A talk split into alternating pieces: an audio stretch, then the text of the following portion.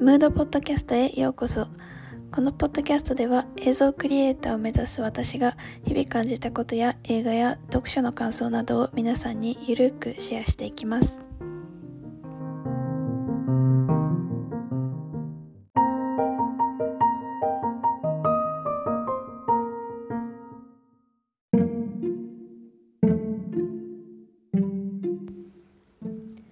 皆さんこんにちははるかです。今回お話しするのはオタクになりたいです。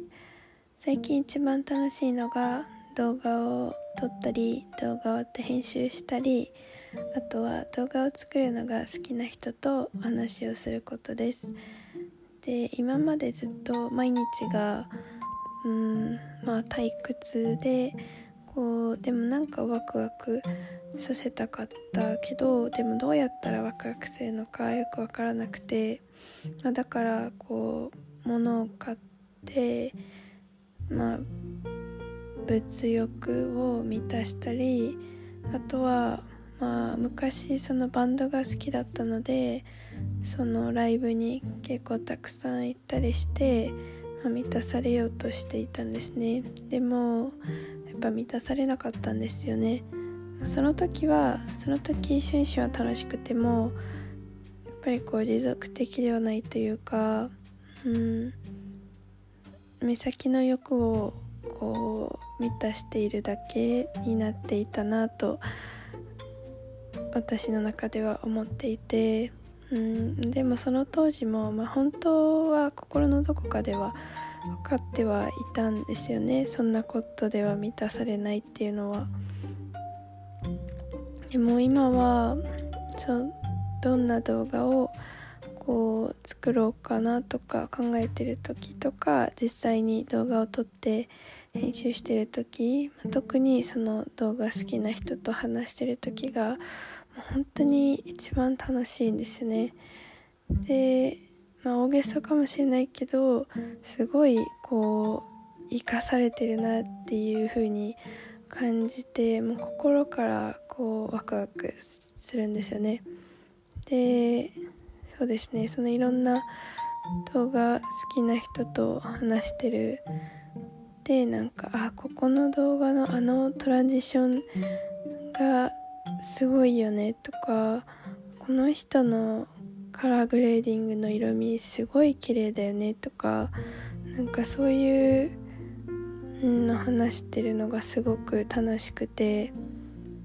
結構そういう動画コミュニティみたいのに今参加しているんですけどやっぱり女性でこう動画クリエイター目指してる方ってまだ少ないのかなっていう印象は